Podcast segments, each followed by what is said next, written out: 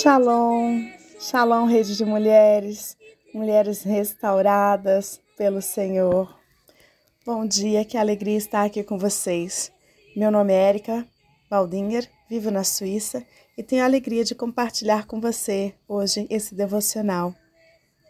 E gostaria de pedir para vocês é, concentrar na palavra de Jeremias, capítulo 10, o verso 12, que diz assim: O Senhor fez a terra pelo seu poder, com a sua sabedoria estabeleceu o mundo e com a sua inteligência estendeu os céus.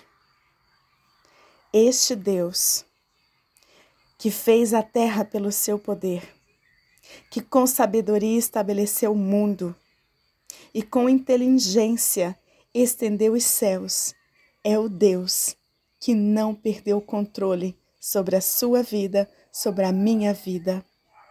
É desse Deus que nós queremos falar hoje.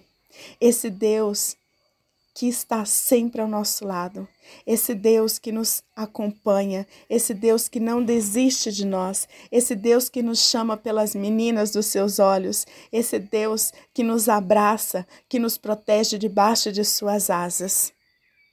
Mas algumas vezes a gente se sente só, algumas vezes a gente pensa que esse Deus não está ao nosso lado.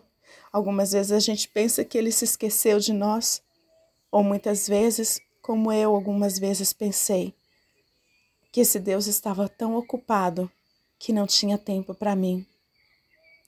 Mas um dia eu entendi que ele não estava ocupado demais, que a sua mão estava estendida para me socorrer, que ele não tinha perdido o controle, ele estava no controle de tudo eu posso dizer para você no verso do capítulo de Isaías 59, verso 1, está escrito assim: Eis que a mão do Senhor não está escondida para que não possa salvar, e o seu ouvido não está surdo para que não possa ouvir. Este é o Deus que está ao nosso lado. A sua mão não está encolhida, que não possa nos socorrer, que não possa nos salvar. Nós só precisamos parar para ouvi-lo e obedecê-lo. Eu gosto quando eu me lembro dessas, dessa passagem de entender o propósito de Deus. Me lembro de José. José, esse jovem querido e amado pelo seu pai, que passou por uma prova tão grande. Foi recusado pelos seus irmãos, vendido como escravo, como escravo, trabalhou na casa de Potifar. Ali passou por situações difíceis, foi parar no calabouço como escravo, como prisioneiro. E do calabouço como prisioneiro, um dia foi lembrado e foi trazido à presença de Faraó. E ali na presença de Faraó, o Senhor mudou toda a sua história. Mas para que a história de José pudesse mudar, ele teve que passar por um longo processo de amadurecimento, um processo de fortalecimento no seu caráter em Deus. Ele teve que passar por mudanças de estações, mudanças de vestes, vestes de filho amado para vestes de escravo, de escravo para cárcere, eh, eh, prisioneiro, de prisioneiro para se apresentar diante de Faraó e diante de Faraó para ser governador do Egito.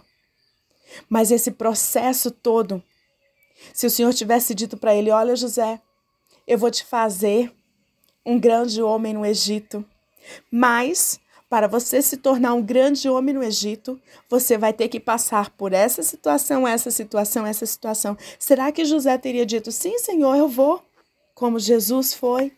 Mesmo sabendo tudo que ele ia passar, Jesus não se entregou, não, não se deixou levar pelos seus sentimentos, mas falou: Pai, eis-me aqui.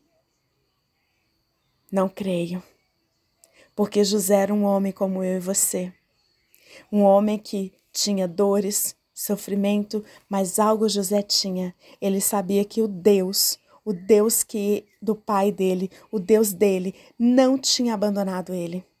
Ele sabia que o Deus estava ao lado dele e que não tinha perdido o controle de toda aquela situação. E ele entende isso e ele declara isso quando ele chega diante dos irmãos e se apresenta quem ele é. No capítulo 45 de Gênesis, no verso 7, nós podemos ver a fala de José para seus irmãos, e eu quero ler com você, minha irmã. 45, 7 de Gênesis diz assim: Deus me enviou diante de vocês para que eu fosse conservado. Desculpa. Deus me enviou diante de vocês para que fosse conservado para vocês um remanescente na terra e para que a vida de vocês fosse salva por meio de um grande livramento. José aqui declara entender a vontade de Deus e todo o processo pelo qual ele passou. Entender que tudo que ele passou foi por algo maior, para um grande livramento do seu povo. E ele entende que Deus nunca perdeu o controle da vida dele, que no meio de toda aquela história, ele estava no controle, Deus estava do lado dele, Deus não tinha perdido o controle em nenhum momento.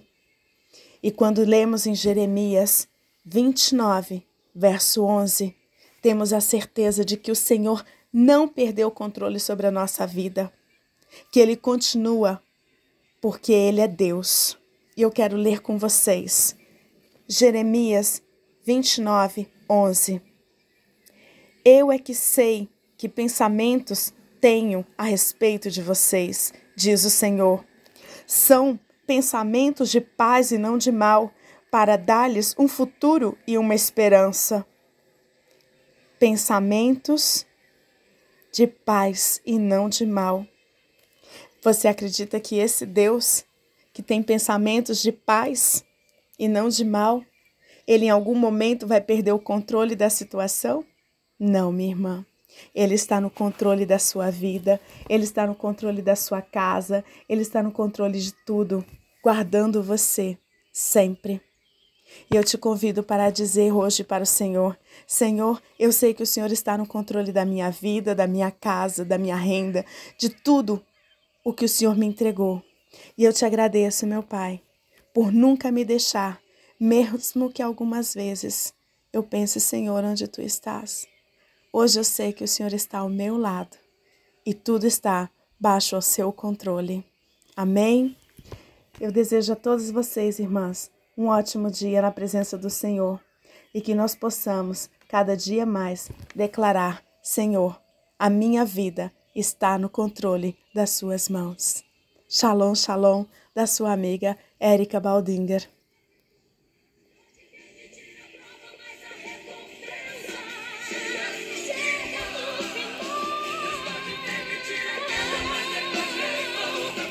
Permitir a chuva mais grande a chuva. Pode permitir a luta, mas é sempre a vitória. A tua vida tá no controle de Deus, tua casa tá no controle de Deus, tuas promessas. Deus tem guardado na palma da mão. O teu futuro tá no controle de Deus, tua renda Tá no controle de Deus, tua história. Tá no controle de Deus, meu irmão.